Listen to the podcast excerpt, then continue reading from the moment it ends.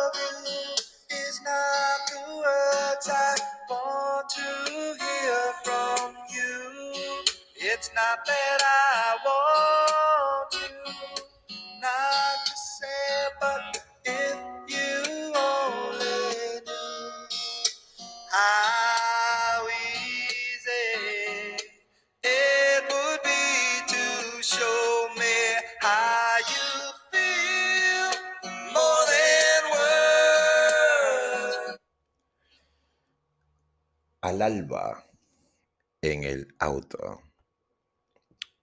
Probablemente esa noche fue la que más había esperado por ella. Habíamos quedado en vernos después de una ruptura de hacía varios meses. Y por esos avatares del destino decidimos encontrarnos. Sí, afirmo que esperé por ella todo el día, porque es así. Esperé por ella tanto. Primero me dijo que iría a un almuerzo. Luego que el almuerzo se había extendido. Y conforme pasaban las horas, el almuerzo recién terminaba tipo las nueve de la noche de un sábado. Le dije que sea la hora que fuera, estaría disponible para ella. Y así fue que la encontraría. Y que claro, me dijo que iríamos a caminar y conversar como dos buenos amigos. Señora, fíjese usted, cuando uno ama a alguien, los días y los meses pueden parecer eternos si no se la tiene al lado. Pero al tenerla al lado, fue como si hubieran pasado solo unos segundos. Sí, es verdad. Caminamos y conversábamos. Por primera vez le di fumar. Es verdad. Corría un viento frío a las diez y tantas de la noche en la costanera. El mar reventaba. A unos cuantos metros, hacía un poco más de un año, habíamos tenido la primera salida familiar. Un hito interesante en nuestra historia, por lo que se sintió y se generó. Ella estaba enfundada en unos jeans oscuros, una chompa de hilo beige y un abrigo. Nos mirábamos, nos medíamos. Le tomaba de la mano. Hacía tanto que no la tenía así. A veces también de la cintura. ¿Cómo había extrañado esa sensación? El frío de la caminata hizo que nos metiéramos de nuevo en mi coche. Allí, los dos hablando de pérdidas, de dolores, de sufrimientos. Allí le tomaba de nuevo de la mano. Nos hablábamos y mirábamos. Le miraba. Le extrañaba. Joder, es que si me pongo a pensar en todo lo que su pérdida me había hecho pensar, entender y buscar, podría pasar muchas horas contándolo. Pero lo resumiré en que busqué formatearme completamente. Busqué que todo aquello que hice mal pudiera no solo ser borrado, sino mejorado. Era mi versión 3.0. Aquí él, a quien ella le pedía sea más abierto y comunicativo, esta vez lo era. Había aprendido a hablar más, a buscar acercarme más, a no rehuir a los temas, a buscar siempre el acercamiento. Busqué ser propositivo. Había sufrido demasiado al perderla y esa noche buscaba todas las formas que volviera a mí. La charla trascendió a sentarnos luego a comer un sándwich y luego a estar en el coche mirándonos y de pronto besándonos.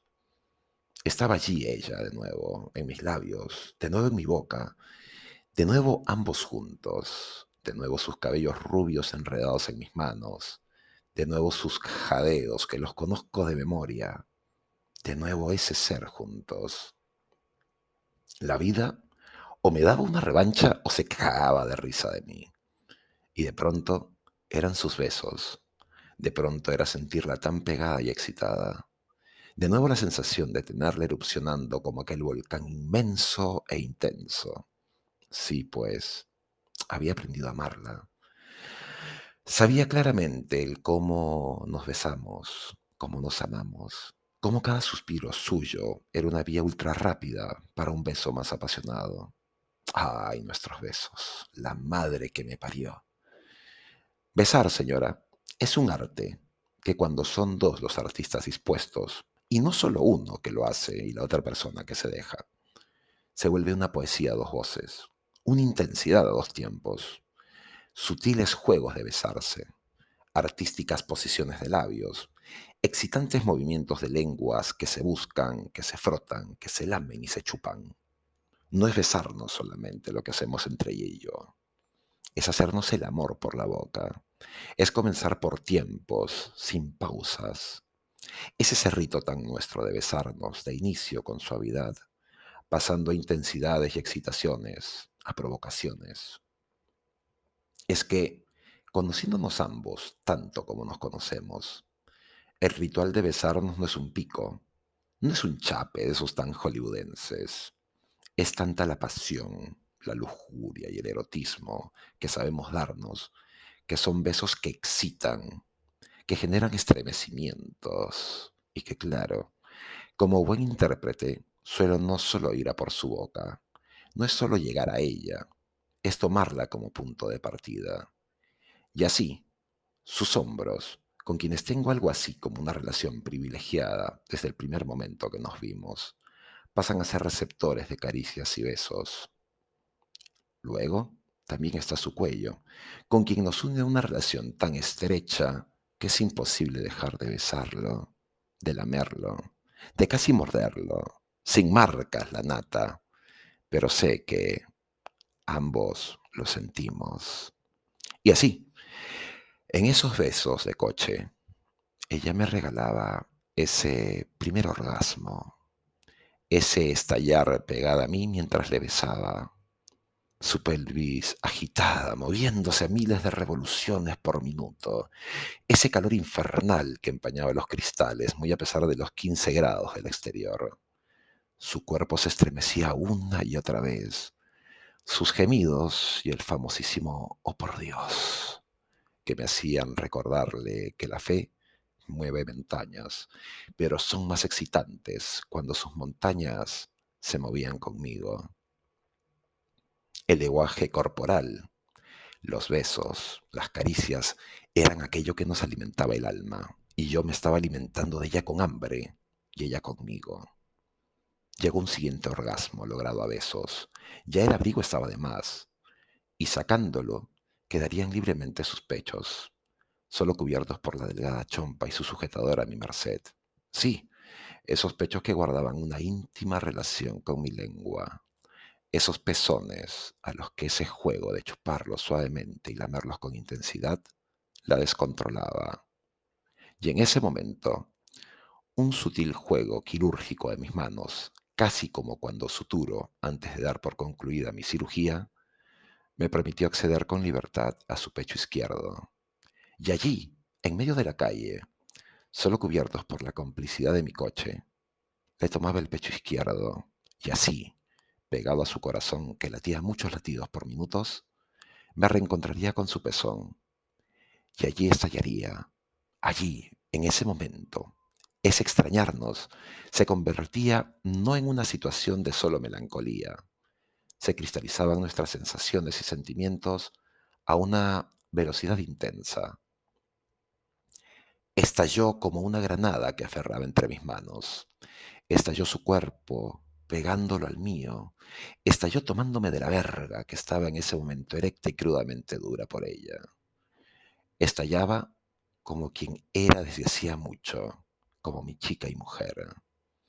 Estallaba y buscaba mi cuello, con necesidad de morderlo, de dejar su marca, porque podía ser yo el que podía, el que no podía dejar de marcas a ella.